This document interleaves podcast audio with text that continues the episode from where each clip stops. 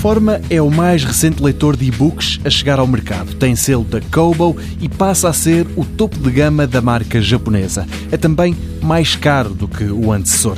Em Portugal, com hábitos de leitura fraquinhos e com carteiras não muito recheadas, este tipo de equipamentos tarda em popularizar-se, preferindo muitos utilizadores ler livros digitais em tablets ou smartphones em vez de equipamentos dedicados. É, portanto, pouco provável que um equipamento ainda mais caro tenha sucesso por cá.